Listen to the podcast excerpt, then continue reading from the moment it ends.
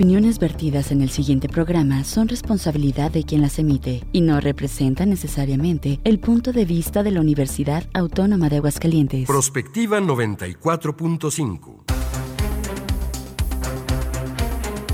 Un espacio para analizar el entorno político, social y económico de la mano de los profesionales. Prospectiva 94.5. Comenzamos.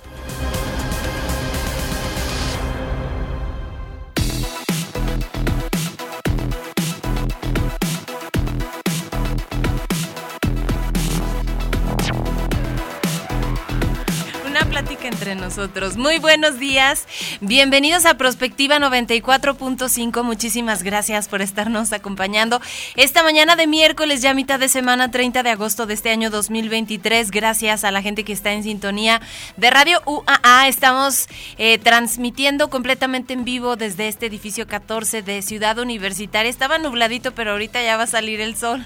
Oigan lo que está pasando con la lluvia, sobre todo en Estados Unidos, allá en Florida unas imágenes impresionantes que vimos en redes sociales y parece que va a llegar lluvia para nuestra república, consecuencia de estos fenómenos meteorológicos. Estamos en plena temporada de huracanes y ya también se está presentando el primer frente frío, así que hay que tomar en cuenta todos estos cambios drásticos en la temperatura.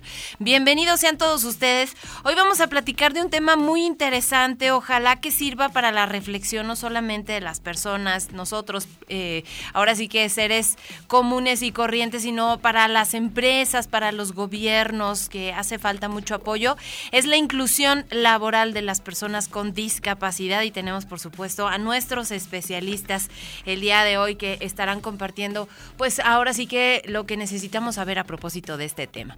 Le doy la bienvenida y le agradezco como todas las mañanas a mi compañera en la conducción, Mari Hernández. ¿Cómo estás Mari? Buenos días. Hola Leti, muy buenos días. Eh, pues un tema muy interesante que ojalá que no solo sirva para la reflexión, sino también para la acción, como tú decías, tanto dentro de las empresas como desde el gobierno, desde las legislaturas y pues hasta en las familias, ¿no? Que muchas veces como que nosotros mismos excluimos a las personas que tienen alguna discapacidad, ¿no? Entonces, pues sería bueno escuchar a nuestros especialistas para pues para que nos den muchos eh, consejos sobre cómo ser más incluyentes en este tema. Y bueno, pues queremos agradecer a todas las personas como siempre que nos ven y nos escuchan, que nos ven a través de Facebook Live en cuatro en Radio UA 94.5 FM y pues les recordamos nuestro WhatsApp 449-912-1588. Agradecemos a Juanita y a Checo Pacheco que nos apoyan en, el, en los controles técnicos desde cabina. Así es, gracias a todos los que pues hacen posible este esfuerzo todos los días. Y bueno, pues si les parece, vamos a iniciar. Empezamos con nuestro resumen. Bye.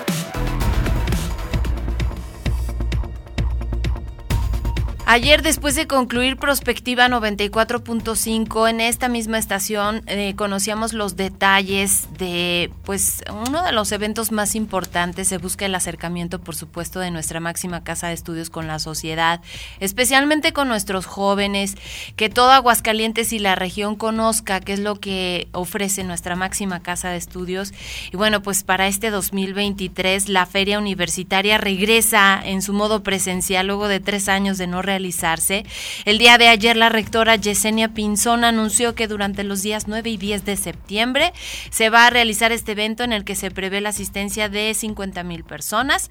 Las actividades se estarán desarrollando en el campus central junto con la Feria del Libro que comenzará desde el día 6 de septiembre y el pabellón empresarial que este dicho sea de paso ha servido pues para tener este acercamiento con las empresas y con nuestros jóvenes que están buscando empleo especialmente. La rectora informó que este evento de acercamiento con la sociedad contempla más de 200 actividades donde los centros académicos y departamentos preparan pues muestras, exposiciones sobre el trabajo académico que están realizando y bueno, pues será un evento que se estará transmitiendo por los medios universitarios. Nosotros vamos a tener pues durante todo el día una transmisión eh, continua respecto de lo que se hace aquí en radio y por supuesto dando seguimiento a las otras áreas de nuestra casa de estudios. Las actividades que hay que decir, bueno, se habían suspendido durante tres años por el tema de pandemia, pero que creo que ya este año todas las actividades digamos, un poco más sociales o de contacto con la sociedad están también regresando y creo que es un escaparate muy importante para la universidad, la feria, la feria universitaria, porque pues no solamente se muestra a la sociedad pues lo que se está haciendo dentro de la, de la institución, sino que también pues se recibe cierta retroalimentación de las personas que acuden a esta, a esta feria. Así es, y muchas actividades para todas las edades, los pequeñitos disfrutan mucho, bueno, pues hasta las mascotas yo creo. Y además, pues, el eh, gran concierto con el que concluye nuestra institución, pues son dos días en este 2023, así que los invitamos a que ingresen a la página de nuestra máxima casa de estudios, que es www.uaa.mx, para que conozcan a detalle y que no se les pase, pues, todos estos eventos que seguramente van a ser de su interés. El Pleno del Instituto Nacional de Transparencia y Acceso a la Información realizará hoy su primera sesión ordinaria, luego de casi cinco meses de parálisis en el Pleno, que estará integrado por cuatro de los siete comisionados que podrán tomar las decisiones gracias a una orden de la Suprema Corte de Justicia de la Nación, la cual autorizó su funcionamiento con el voto de calidad del presidente ante la falta de nombramientos por parte del Senado. Es importante mencionar que luego de más de 140 días sin sesionar, los comisionados tienen un rezago de cerca de 8.000 peticiones pendientes que deberán desahogarse. Adicionalmente, el Senado tiene la obligación de dar paso a los nombramientos pendientes, no solo del INAI, sino de otros cargos importantes en organismos autónomos y de jueces y magistrados, incluso del Tribunal Electoral del Poder Superior, del Poder Judicial de la Federación, que creo que este es muy este tema también es muy importante porque estamos ante la presencia de una elección, pues la más grande de la historia y donde donde se elige desde el presidente de la República hasta cargos como de regidurías, diputaciones, el Senado, la Cámara de Diputados, etcétera. Todo esto en medio de la controversia, justo por esto, porque desde el Senado y también hay que decir con la intervención del presidente de la República, Andrés Manuel López Obrador, pues no ha dado cumplimiento esta parte de nombrar a los comisionados faltantes y ha sido un tema de toda la administración, sobre todo en el tema de la transparencia,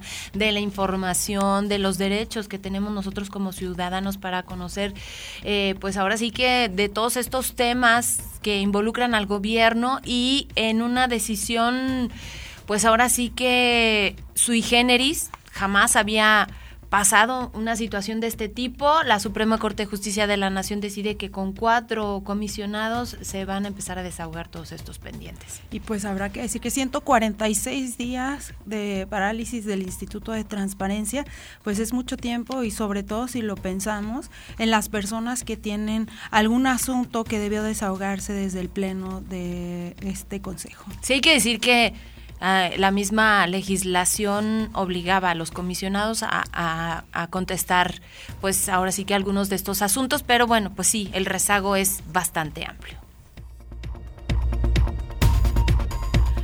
Y bueno, como lo comentábamos, el día de ayer se encuentra en debate el presupuesto del Poder Judicial de la Federación. Esta mañana, en su conferencia habitual, el presidente Andrés Manuel López Obrador destacó que es mucho el cinismo de los ministros de la Corte. Insistió en que la Constitución establece que ningún servidor público debe ganar más que el presidente. Ellos ganan más y apuntó que no le extrañaría que si la Cámara de Diputados ajusta el presupuesto de la Corte, los ministros no respeten este mandato constitucional. El jefe del Ejecutivo afirmó que no depende de él la asignación del presupuesto a la Corte, pues es facultad del Congreso. Vamos a escuchar lo que dijo el presidente a propósito. Ya es mucho el cinismo de los ministros de la Corte. No quiero generalizar, pero de la mayoría y en este caso de la presidenta. Por eso eh, son predecibles.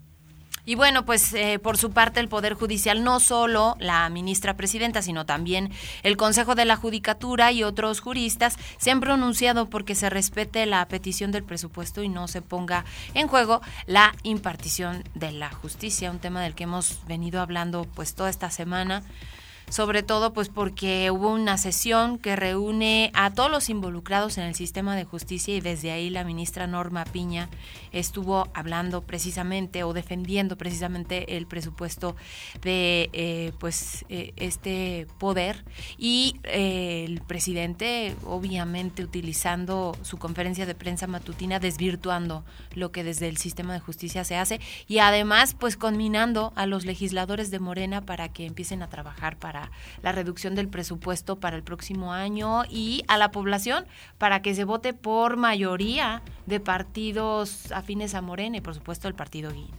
Exacto, y que se haga también lo, una reforma constitucional, es lo que está solicitando el presidente, para que sea distinto el nombramiento de los ministros de la Suprema Corte y pues esperen, vamos a ver qué pasa dentro de las cámaras del Congreso de la Unión. Y también, como ya lo hemos comentado en este programa, el PRI anunciará hoy su decisión sobre la contienda interna dentro del Frente Amplio por México y si solicitarán a Beatriz Paredes su dimisión para dejar la candidatura a Xochitl Galvez, sin haber terminado el proceso interno de selección de quien dirigirá al Frente Opositor. Y aunque el senador priista, aunque la senadora priista aseguró que esperará los resultados de la encuesta interna, en entrevista esta mañana con Ciro Gómez Leiva hizo una metáfora en la que asegura que un director de orquesta no puede continuar si los músicos se retiran. Apuntó que escuchará con atención lo que exprese la dirigencia de su instituto político para tomar la decisión que mejor convenga. Escuchemos.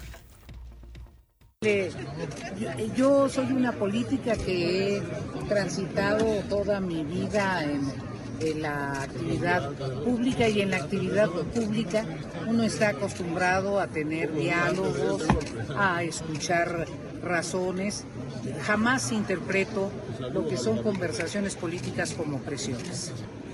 Yo acabo de, eh, acabo de contestar exactamente lo mismo que a mí me parece que en la política, quien tiene experiencia en la política sabe que cada dirigente, cada organización está en plena libertad de tomar las decisiones que estime conveniente. Y bueno, en temas internacionales, este huracán categoría 3, Idalia, tocó tierra en las costas de Florida con previsiones de marejadas y lluvias intensas para esta zona que se está solicitando a los cerca de 900 pobladores de Big Ben, pues la necesidad de evacuación. Solicitaron que se resguarden en refugios para que pasada la tormenta pudieran ya regresar a sus casas. Asimismo, se suspendió el cobro de peajes en las autopistas que conducen fuera de la zona de peligro. Se abrieron refugios y los hoteles se prepararon para acoger a los evacuados. Más de 30 mil trabajadores de servicios públicos se congregaron para estar listos para realizar reparaciones lo antes posible tras el paso del huracán. Se activaron unos 5.500 elementos de la Guardia Nacional. Yo veía algunos videos, pues sí, la gente está preocupada, las autoridades están ocupadas, pero me impactó muchísimo que es categoría 3 categoría. está pegando duro. Es uno de los más fuertes que ha pegado, por lo que dicen en esta parte de las costas de Florida. Y pues a mí también me llama mucho la atención y creo que es algo de lo que debemos tomar ejemplo y cómo se realizan las previsiones para este tipo de fenómenos naturales, meteorológicos, por, como este huracán, en donde, bueno, pues se preparan a los elementos, incluso a los que van a reconstruir ya después del paso del huracán, ¿no? Muy diferente a lo que se vive, lo que se vive en aquí México. en México, sí es cierto.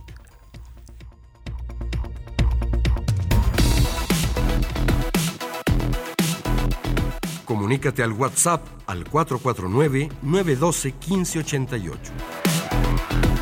Búscanos en Facebook como Radio UAA o en Instagram, Radio UAA 94.5 FM.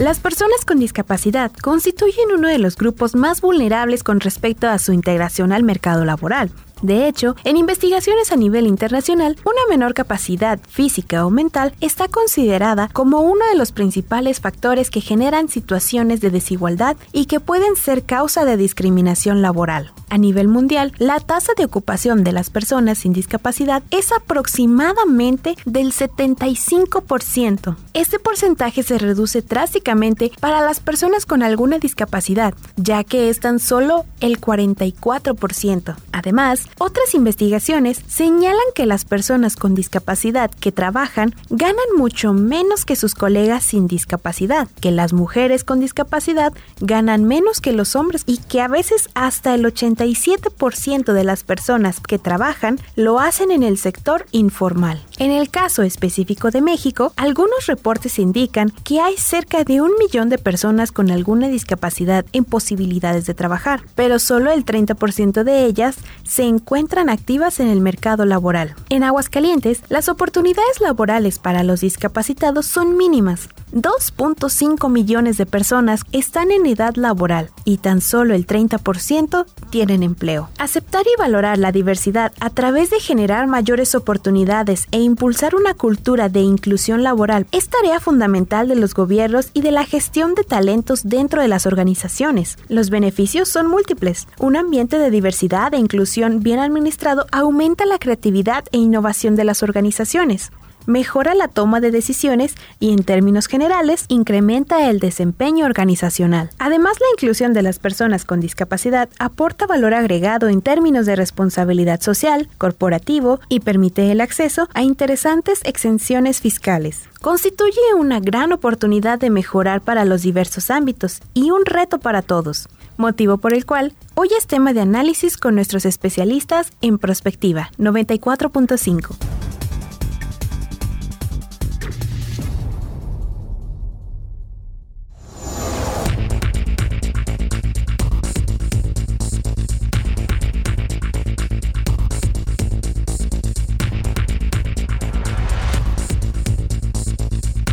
Ya son las 9 de la mañana con 16 minutos. Como ya escucharon el tema inclusión laboral de personas con discapacidad y agradecemos muchísimo la participación de nuestros invitados. De nueva cuenta recibimos aquí al doctor Octavio Maza Díaz Cortés. Él es catedrático e investigador del Departamento de Sociología, especialista además en temas de trabajo. Bienvenido doctor y gracias. Gracias por la invitación. Buen gracias. Y también está con nosotros el maestro Guillermo Ramírez Rentería, doctorante en Economía Social Solidaria y bueno, que está haciendo precisamente un estudio eh, al respecto de este tema. Bienvenido.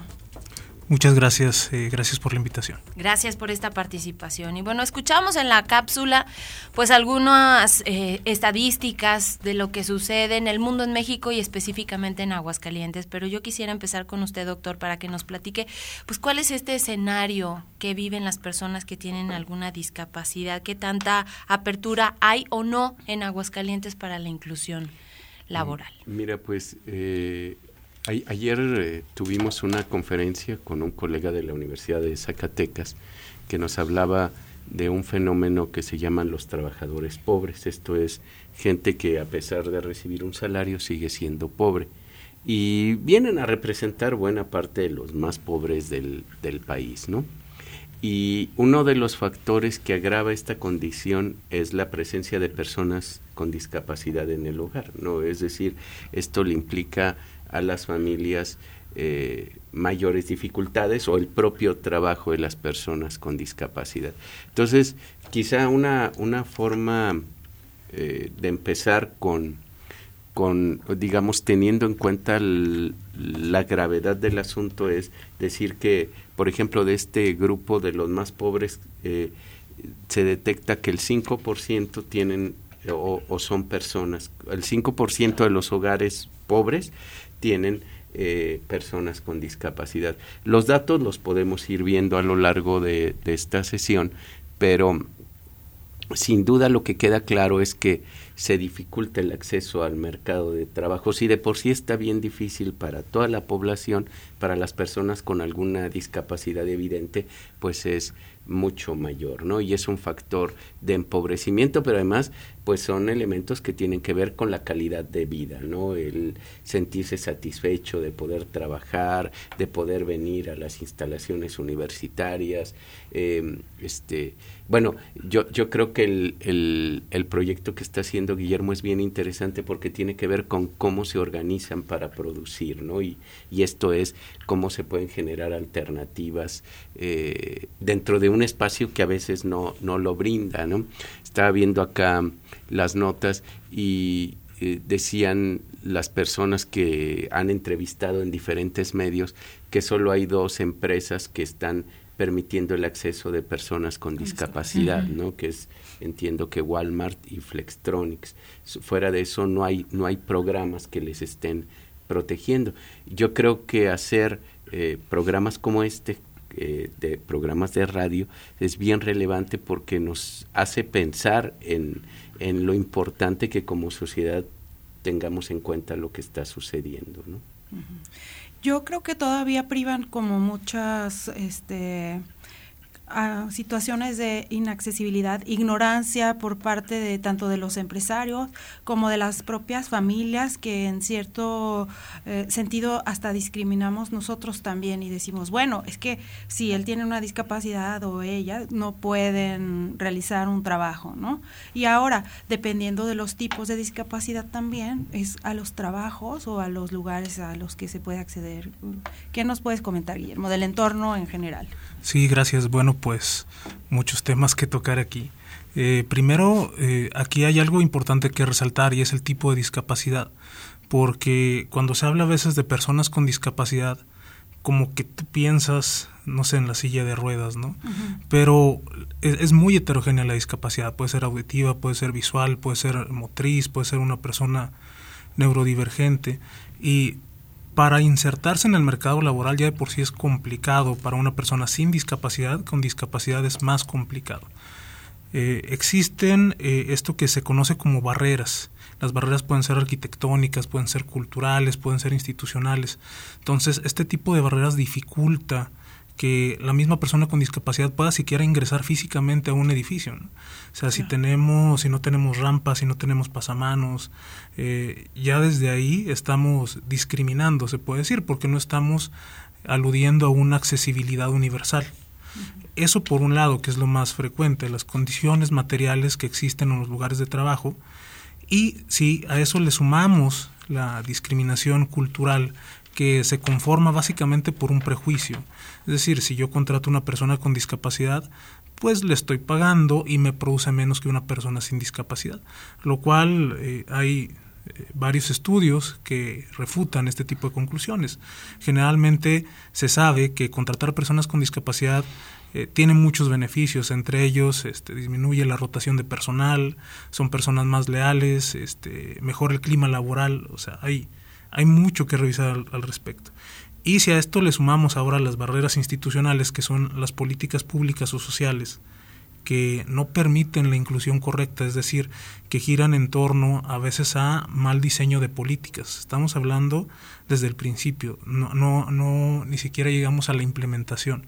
Eh, hay muchos reportes desde el 2011 eh, donde se comienza con la Ley General para la Inclusión de Personas con Discapacidad al respecto, sobre el avance de este tipo de políticas que giran eh, generalmente en esta inclusión en empresas privadas que muchas veces ya no se revisan. De hecho, ahí hay un, eh, digamos, una falta de seguimiento de las políticas. Entonces, en papel está, hay este tipo de sensibilización a veces, talleres, pero, por ejemplo, por mencionar algunos reportes, en el caso de la administración, me parece con el presidente Enrique Peña Nieto, se hacen eh, los avances, se hace un monitoreo de avances y prácticamente no cambia.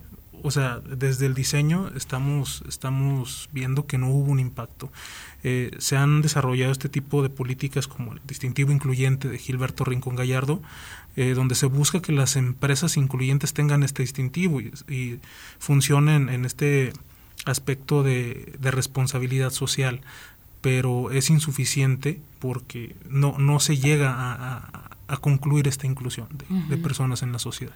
¿Qué tipo de empleos, por ejemplo, y perdón por la pregunta, pero yo creo que hay mucha gente que a lo mejor tiene una pequeña empresa y que tiene esta apertura para poder contratar a alguien que tiene alguna discapacidad y entonces como que uno piensa, bueno, eh, no sé si haya como grupos en donde ellos puedan especializarse en algunas cosas o eh, qué tipo de empleos son a los que pueden acceder. Sé que depende de la discapacidad que tengan, pero así como de forma general, por ejemplo, para pues como que la gente sepa un poquito y, y pueda ofrecerlos, por supuesto. Claro, sí, eh, va a depender mucho del tipo de discapacidad que tenga la persona. Naturalmente, este, se requieren hacer ajustes necesarios en los lugares de trabajo. Eso es, eh, eso es clave, eh, porque necesitamos de entender este cuerpo humano con su diversidad completa. Entonces, eh, se pueden empezar por accesos universales, por ajustes razonables, es decir, que no le signifiquen una carga importante al patrón, pero a partir de ahí eh, pueden eh, prácticamente elaborar en, lo que sea, dependiendo de su discapacidad.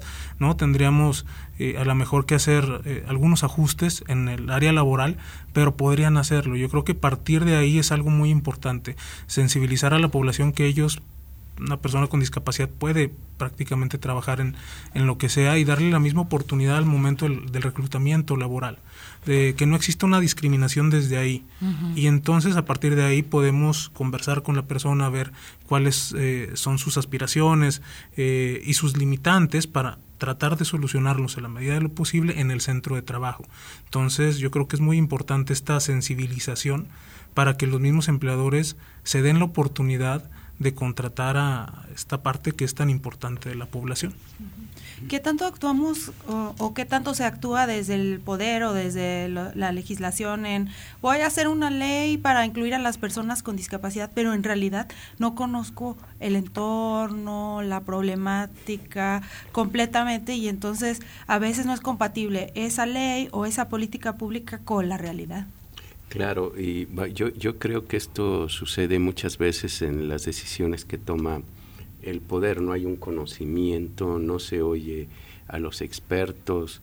Eh, esto sucede en, en muchos de los campos, pero además esta dificultad que no se ve solo en el tema de la discapacidad, sino en muchos elementos de la integración sexogenérica, racial, eh, es está la ley, pero cómo va a operar, ¿no? Cómo va a funcionar realmente para integrar, porque Memo comenta estas barreras arquitectónicas que yo creo que son las principales, sin duda hay un tema económico, pero hay también un tema cultural, ¿no? De, de qué nos provoca el otro eh, con, con, una discapacidad evidente, ¿no?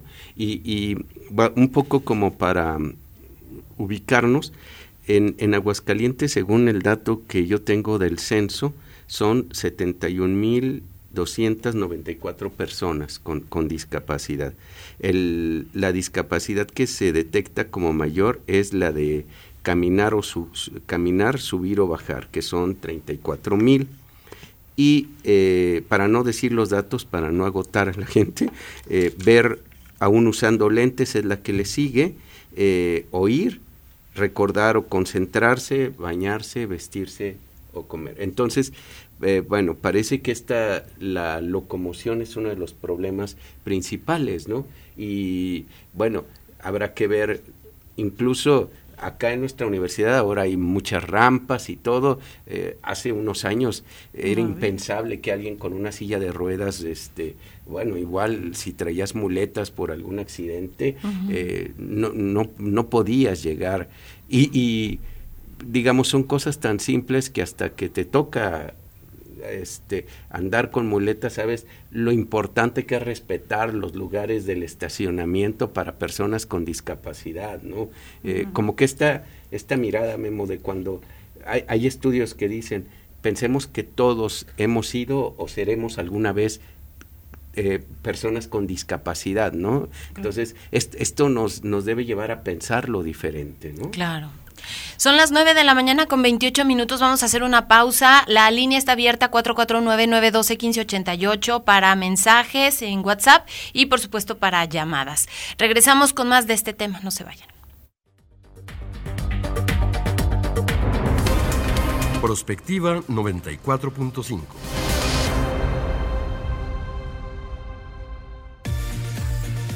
XHUAA 94.5 MHz de frecuencia modulada.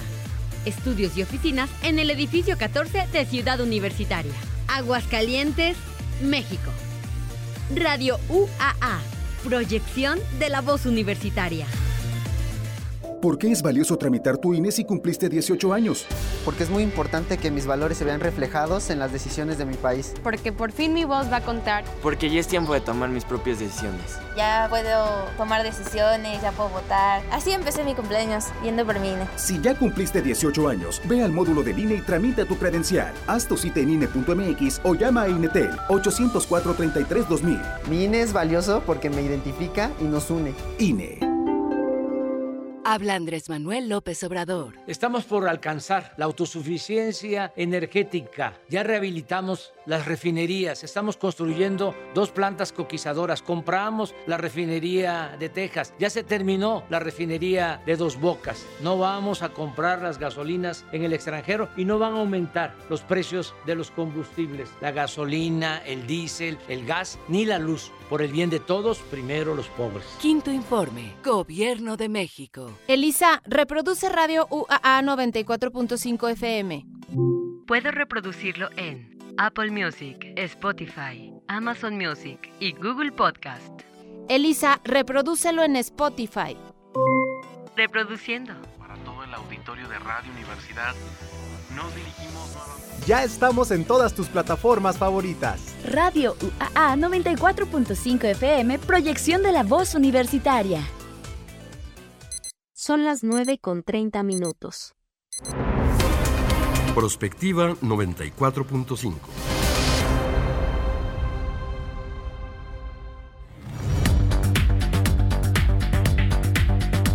Son las 9 de la mañana con 30 minutos y bueno, eh, les preguntaba a nuestros especialistas el papel tan importante que juegan las familias, eh, sobre todo cuando se trata de niños o jóvenes. Y decías un término muy interesante, la infantilización de la, eh, la persona que tiene alguna discapacidad y pues incluso hasta la no aceptación, quizás hasta el rechazo se vive. Cuéntanos. Sí.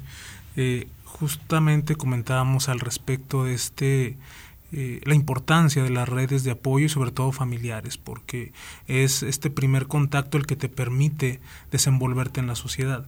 Si la persona es rechazada desde un principio, en, en, tu núcleo familiar ya, ya tienes la primera barrera. Y después tenemos esta infantilización de muchas personas con discapacidad, donde se les considera como niños eternos, ¿no? Y de hecho también es eh, un problema a nivel laboral, porque es esta capacitación laboral, ¿no? Donde se le pide a la persona con discapacidad, que no está mal, que hayan talleres de capacitación, pero eh, se le sumó otro requisito a esta persona, cosa que muchos otros no tienen, y entonces se vuelve una capacitación eterna. Cuando se habla de discapacidad, eh, se, se piensan a nivel teórico de tres modelos de discapacidad, eh, es decir, formas de pensar la discapacidad. El primero es el eh, modelo de prescindencia, donde la persona con discapacidad es prescindible. El segundo es el modelo médico de rehabilitación, donde la discapacidad es un asunto médico. Y el tercero es el modelo social de la discapacidad, que es esto, donde se toma en cuenta a la persona como un sujeto de derechos, no como un sujeto a rehabilitarse por toda la vida. Mientras que en un modelo médico, y, ojo porque en nuestra legislación conviven el modelo médico y el modelo social de la discapacidad. En el modelo médico siempre se habla de rehabilitarse, pero es rehabilitarse para que, para que se integre la sociedad. Pero la sociedad rechaza muchas veces este esta otredad, ¿no? Esta persona que no es como tú, donde no, no ves este famoso estándar, ¿no? Este dicotómico de normalidad o no normalidad. Entonces eso genera problemas y hace que la rehabilitación sea por siempre, o sea, nunca terminas de rehabilitarte. El modelo social entiende que la discapacidad es una construcción social derivada de una limitante física de una persona con el entorno, como no tiene los aditamentos para poder desenvolverse, está discapacitada, pero no es inherente a ella, sino es la sociedad, es la forma en cómo nos organizamos lo que discapacita a la persona. Entonces, muchas leyes o eh, muchos programas sociales giran en torno a un modelo médico que solo lo ve como un asistencialismo y la persona se vuelve dependiente pero nunca autónoma porque no se diseñó para eso. ¿Qué tanto también, por ejemplo, los empresarios o a veces las mismas dependencias gubernamentales cuando tienen un sistema de inclusión laboral lo hacen como para que vean que yo sí soy incluyente y no tanto con esa con ese firme propósito de empezar a incluir personas, sino que bueno, que vean que yo en la entrada, en la recepción, tengo a una persona con discapacidad, aunque su problema, por ejemplo, puede ser del habla, ¿no? Y entonces cuando recibe a las personas también de alguna manera lo ridiculizo porque no puede hablar correctamente con ellos, ¿no? O sea, no le busco un espacio en el que realmente pueda desarrollarse, sino uno donde vean que yo soy alguien incluyente. Eh, es que, eh, bueno, este, este planteamiento que, que nos hace Guillermo eh, y sobre todo esta lucha permanente contra la infantilización, yo, yo creo que es un, un gran desafío porque implicaría escuchar a los grupos, ¿no? Saber cuáles son sus posibilidades, cuáles son eh, los recursos que ellos perciben, porque además de, pronto estamos pensando en las actividades como de baja calificación, ¿no? Dar un taller para hacer actividades sencillas eh, y a lo mejor en, en, algunos, en algunos perfiles de la discapacidad eso sea lo viable pero hay otros en los que no afecta en lo más mínimo, ¿no? En las cuestiones de tecnología, si tu problema es la movilidad, ¿en qué afecta que tengas o no este, la discapacidad? O sea, realmente eh, no hay, no hay, este, y, quizá esto, esto ha cambiado mucho con el teletrabajo, ¿no? con, con esta posibilidad de que no te tengas que movilizar, pues se han abierto puertas a nivel no solo local, sino a nivel internacional para muchas personas. Decía también algo muy importante, doctor, a propósito eh, de lo que se vive aquí en Aguascalientes, solo dos empresas ofrecen empleos para personas con alguna discapacidad, pero ¿qué pasa con las prestaciones, por ejemplo, que reciben? Y también entiendo que si hay diferencia respecto a la inclusión laboral por género, es decir, a veces una mujer batalla más en una condición así que eh, un hombre con discapacidad para poder incorporarse al mercado laboral. Sí, sin duda los datos son, son diferentes para hombres y mujeres.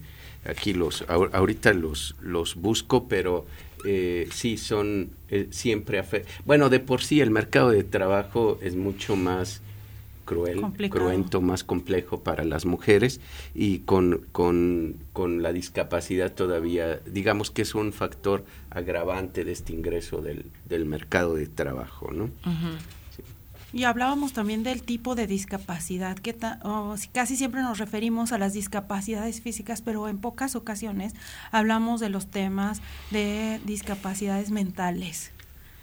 Ok, sí, en este ahora se ha vuelto un tema muy relevante y qué bueno, porque digo, culturalmente ha sido complicado incluir las neurodivergencias, esta eh, discapacidad donde al no ser visible las personas piensan que no existe es como a veces el estrés o la ansiedad o simplemente hay ciertas eh, patologías eh, que derivan, patologías neurológicas, que derivan en limitantes para concentrarse, este, y este tipo de situaciones se pueden remediar. De hecho, los mismos eh, empleadores pueden a lo mejor mejorar o hacer cambios de turnos o dedicar zonas donde sea un poquito más eh, digamos, fácil trabajar por una persona con espectro autista o de diferentes maneras. No es imposible, eh, no es para nada lo común y menos en una sociedad donde eh, este, digamos, la, discapacidad tiene que ser visible, si no,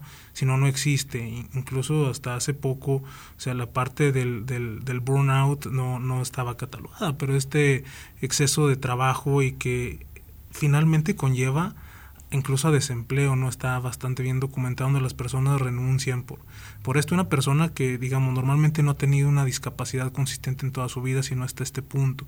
Entonces, algo, algo que mencionaba el profesor Octavio, que es que es claro para empezar a sensibilizar sobre el tema con discapacidad es entender que todos en algún punto de nuestra vida podemos tener esta discapacidad. Es, es decir, simplemente una persona con mayor edad ya tiene limitantes físicos para subir escaleras, este, para bajarse de un, de un vehículo, este, y, y, así podemos, podemos seguir. Solo que en ocasiones no nos gusta pensar en ese futuro que invariablemente llegará. De hecho, también está bastante estudiado como esta, eh, se le conoce como teoría de la, de la discapacidad, que en algún punto llegará, eh, sobre todo en estudios en Inglaterra, donde aceptamos eh, este, esta, esta discapacidad como parte de nuestra vida y que a veces en una sociedad donde la juventud es un poquito más valorada, pues entonces te hace ciego ante algo que, que va a llegar invariablemente y que es necesario sensibilizar. Es una parte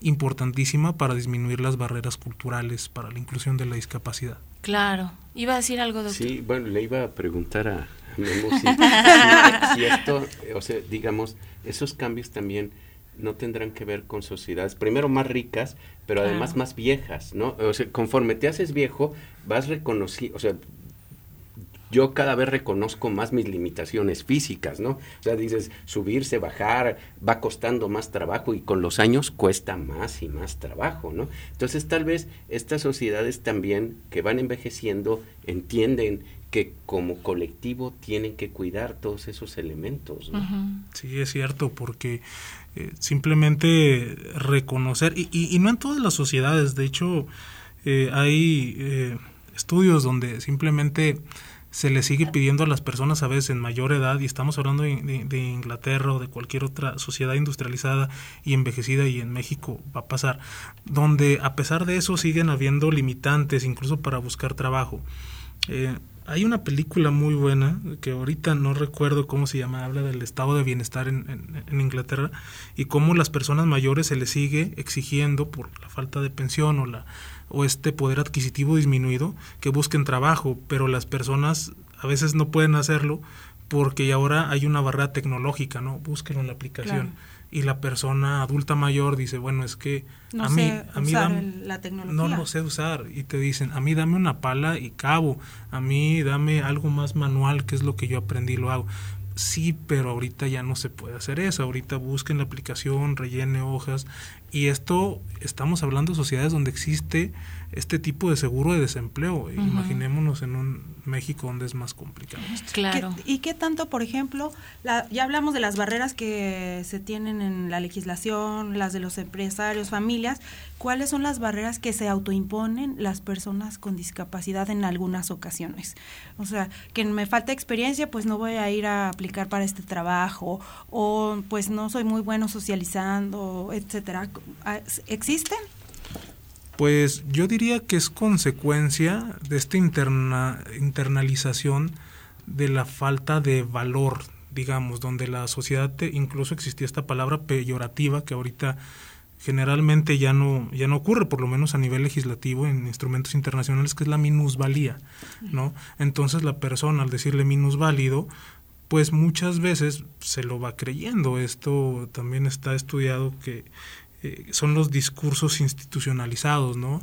Eh, también, digo, como parte de mi tesis, documenté un discurso por ahí de, de lo vi, me parece que un artículo de un profesor, este, Jonathan Maldonado, de eh, una servidora pública, no recuerdo, del sur del país, donde decía no queremos la discapacidad y no queremos que se reproduzca, o sea, era el discurso era este eugenésico, ¿no? no no se trataba de no queremos discapacidad porque la situación no es deseable, en cuestión de que sea el resultante de nuestra falta de proporcionar los medios para la accesibilidad, no.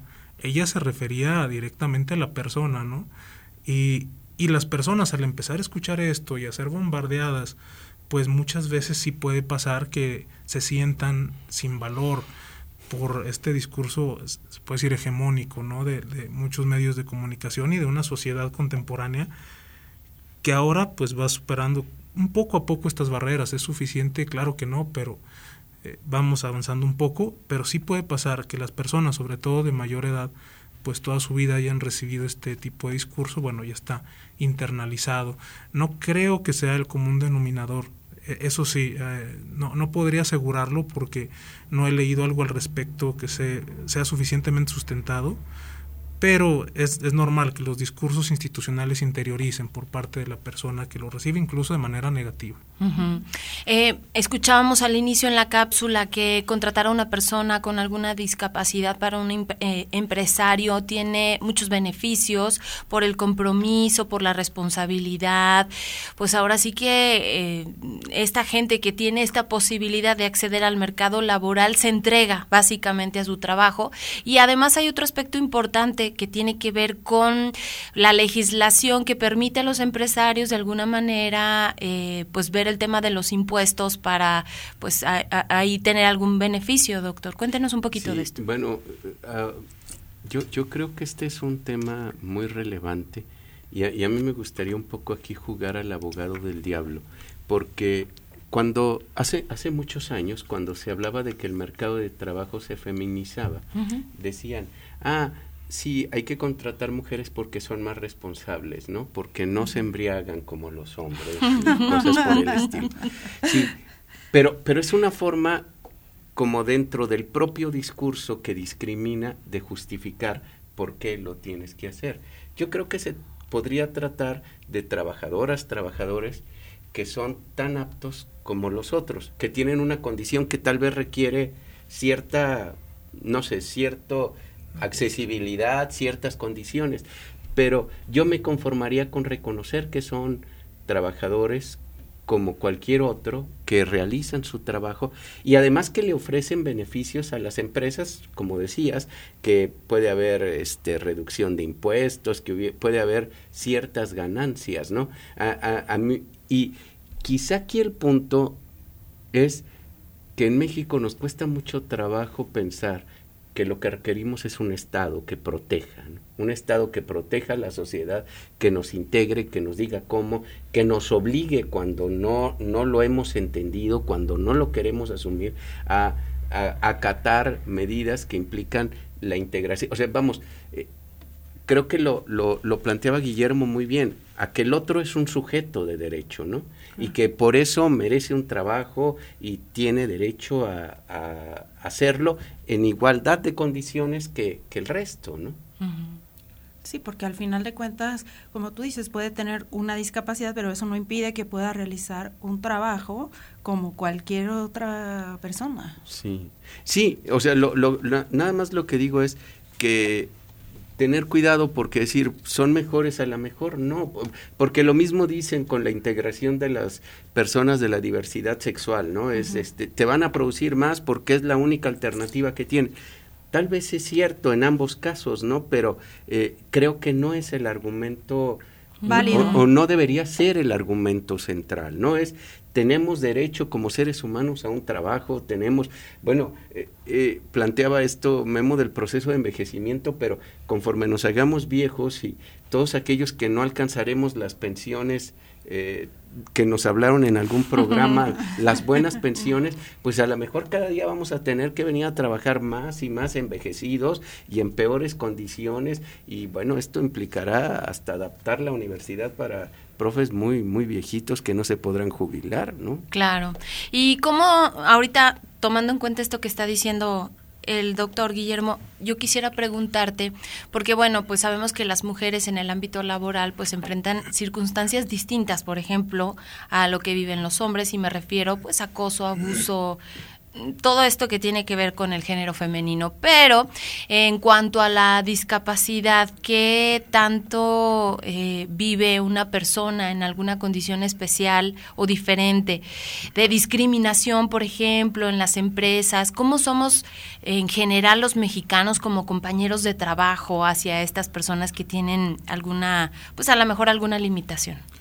Sí, bueno, se maximiza eh, primero quiero decir que no soy especialista en género, sin embargo, colegas eh, mías de discapacidad investigan esta parte de la intersección entre género y discapacidad y lo que encuentran es la magnificación de condiciones pues que no son realmente buenas, ¿no? Eh, el acoso aumenta exponencialmente, la falta de educación también disminuye en el caso de una mujer con discapacidad, este, agresiones sexuales aumentan, o sea, está bien documentado a nivel internacional.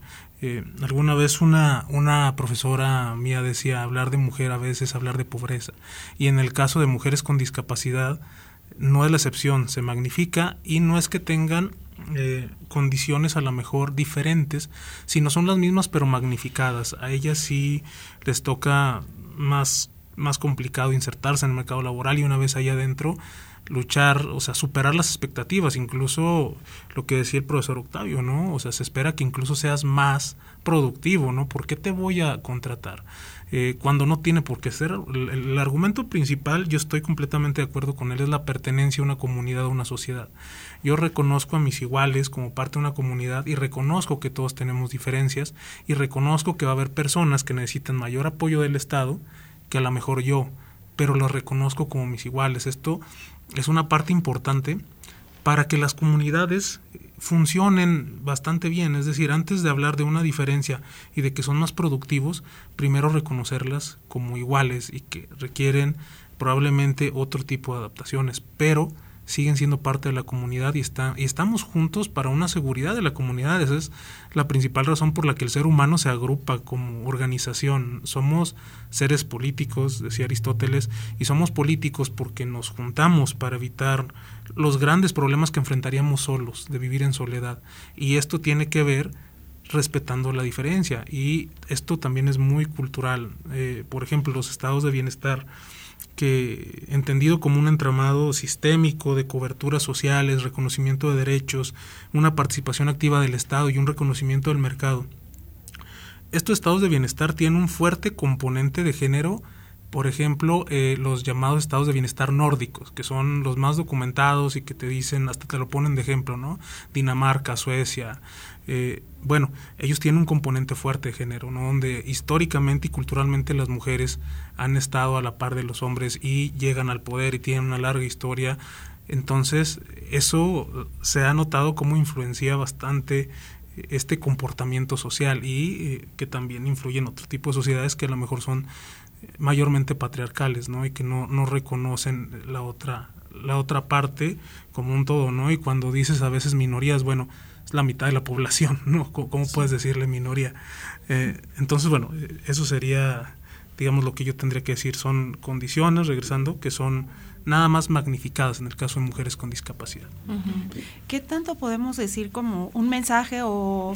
Eh, digamos, consejos tanto para empresarios como para las personas que hacen las políticas públicas y para las mismas familias para integrar a las personas con discapacidad. Y de querías decir algo antes. Sí, los datos del ah. trabajo de las mujeres con discapacidad eh, según lo que tenemos de INEGI, eh, es el doble de probabilidades de ser desempleada siendo mujer que siendo hombre.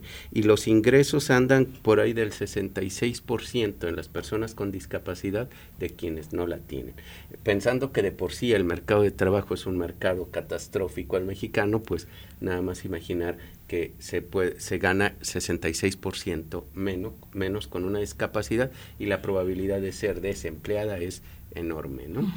y, bueno, yo, yo, yo creo que eh, la mesa nos debe llevar a pensar que la discapacidad está más cerca, no es algo que esté afuera, está en, en nosotros de una u otra manera y, quizá el no ver como objeto al otro, ¿no? Verlo como una persona con derechos, yo creo que nos podría ayudar a, tomar mejores decisiones. ¿Qué, ¿Qué, haría falta en la legislación, por ejemplo? A lo mejor sanciones más severas. Digo, hay particularidades, por ejemplo, con el sector femenino, el tema de los feminicidios, con los niños también, con los discapacitados, ¿qué falta? Pues digamos, la legislación se tiene que armonizar eh, con los instrumentos internacionales. Creo que eso es lo primero que se tiene que hacer.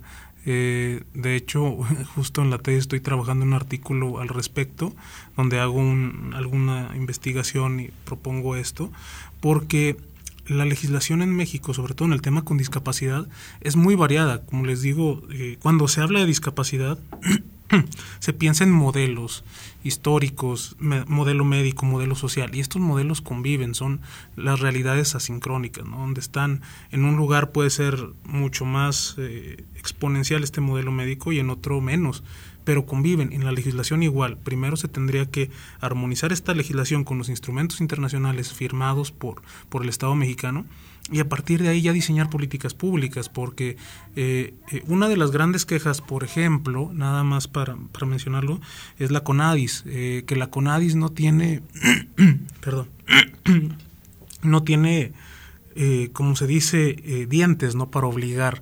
Entonces la CONADIS no, no está facultada para obligar a eh, otro tipo de secretarías, por ejemplo, la Secretaría de Trabajo y Previsión Social, a, realizar este tipo de, de políticas, ¿no? es como a veces las recomendaciones, ¿no?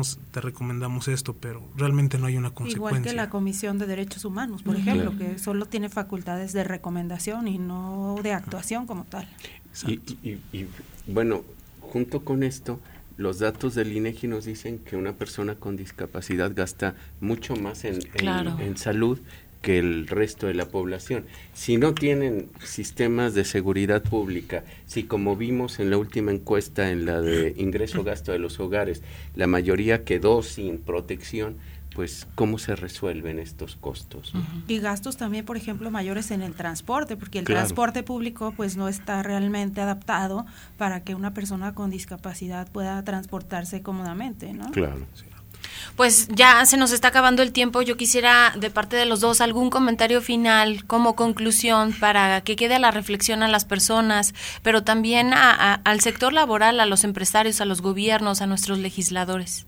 Adelante, Guillermo. Sí, gracias. Bueno, yo creo que la sensibilización es, parte importante. Lo que hacemos, por lo menos en este programa justo ahora, es, es sensibilizar a los empleadores, que se den la oportunidad, que no, no tengan esta visión a veces que es como el prejuicio de que no van a rendir igual, de que necesitan más gastos y se den la oportunidad de contratar a personas que tienen eh, en ocasiones mayor necesidad que una persona sin discapacidad. Lo vemos por las estadísticas, no es digamos, es algo bien documentado. Entonces, creo que es un esfuerzo por una verdadera sociedad inclusiva, que, que sí considera a todos sus miembros como parte de su comunidad. Y eso sería el lo primero, este reconocimiento a través de la sensibilización, porque muchas veces las barreras arquitectónicas, bueno, ponemos la rampa, ponemos el pasamanos, pero y la barrera cultural de donde yo necesito derribar este prejuicio en las personas es difícil. Eh, entonces, esto es una labor importantísima y que cada vez se tiene que hacer más y bueno, que los empresarios se den esa, esa oportunidad. Claro, adelante doctor. Bueno, yo, yo creo que también es importante que la voz de los grupos de las personas con discapacidad se escuche y que sean ellas, ellos quienes eh, digan muchas de las cosas que, que son relevantes para, para sus grupos, ¿no? para sus necesidades. Muy bien, pues les agradecemos muchísimo a ambos esta participación. Ojalá que pues haya, como decíamos, ¿no? El objetivo, esta sensibilización y que pues no seamos indiferentes, ¿no? Eh, decías, doctor, algo muy importante, todos en alguna eh, ocasión quizás hemos tenido que enfrentar estas barreras quizás de movilidad, no sabemos lo que nos depara el futuro y bueno, pues ahora sí que hay que tomar en cuenta pues todo esto para pues apoyar, ¿no? a quienes ya están en esta situación. Muchísimas gracias a los dos. Gracias. Y pues nosotros nos vamos, Mari. Nos vamos, un programa hoy muy interesante y pues que deja mucho para la reflexión en todos los ámbitos de de las instituciones y creo que a nivel personal también. Así es. Este, los esperamos mañana como siempre. Mañana tenemos un tema también importante que hablaremos de los cuidados paliativos para que nos acompañen. También creo que es un tema en el que todos pues debemos de estar conscientes, involucrados y tener la información necesaria para tomar ciertas decisiones. Exactamente. Gracias María Hernández por esta participación, a Checo Pacheco, a, Juanita Salas por el apoyo en los controles técnicos. Gracias a todos ustedes por habernos acompañado. Los esperamos mañana en punto de las 9. Yo soy Leti Medina. Les deseo que tengan un excelente miércoles. Prospectiva 94.5 Un espacio para analizar el entorno político, social y económico de la mano de los profesionales. Prospectiva 94.5.